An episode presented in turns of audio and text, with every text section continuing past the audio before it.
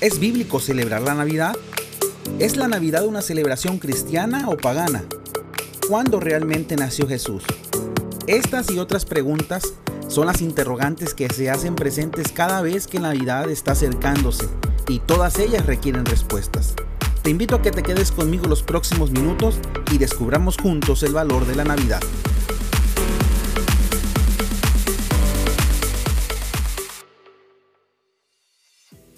Bienvenidos a mi primer podcast. Después de meses de planeación y organización, finalmente este proyecto se cristaliza.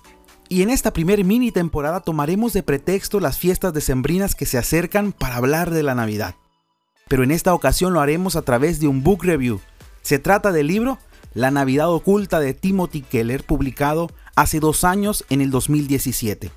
Tim es un pastor presbiteriano, teólogo y apologeta es decir, alguien que defiende la fe desde la filosofía cristiana con argumentos académicos.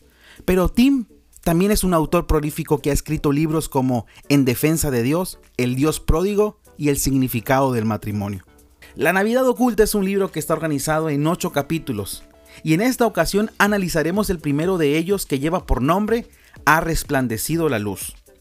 En este capítulo, Tim habla acerca de la oscuridad del mundo, es decir, que el mundo es un lugar oscuro y nunca encontraremos el camino o lo veremos a menos que Jesús sea nuestra luz.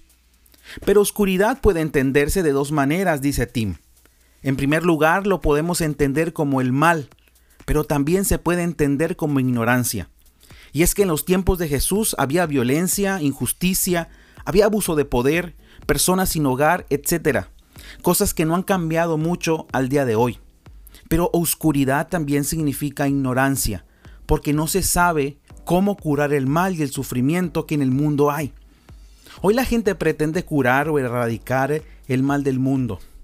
Lo hacen pensando que el gobierno es la solución o que el mercado mundial tiene la solución. Incluso hay quienes piensan que los avances tecnológicos son la solución a los problemas.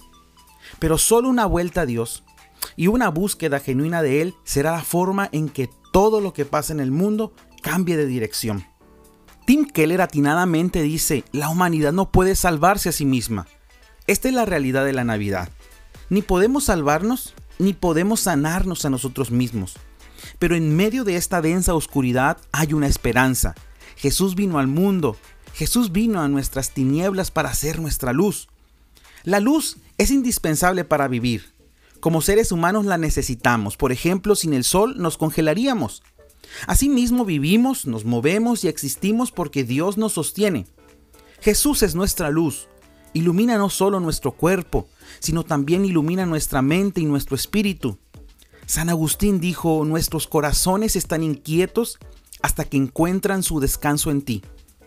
Todo gozo verdadero se encuentra en Dios y todo lo que disfrutas en verdad es resultado de ello porque en realidad lo que estás buscando es a Él, aunque no lo sepas. Navidad tiene que ver precisamente con un nacimiento. ¿De quién? De un niño que nos ha nacido. Jesús, Él se nos ha concedido, es decir, es un regalo para la humanidad y puede ser para ti si estás dispuesto a recibir su regalo de gracia. En su libro, Tim Keller explica que hay ciertos regalos que nos resulta tan desagradable es recibirlos porque puede revelar un área débil o ciega de nosotros.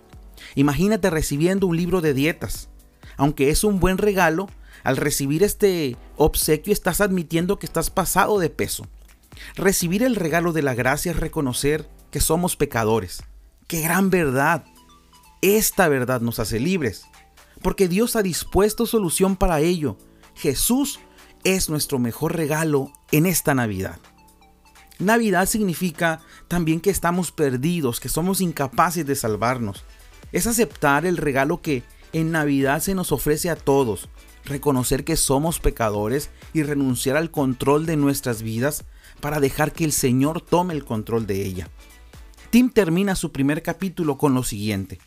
Las promesas de Navidad no pueden discernirse a menos que primero admitas que no puedes salvarte a ti mismo y que ni siquiera puedes conocerte a ti mismo sin la luz de su inmerecida gracia a tu vida.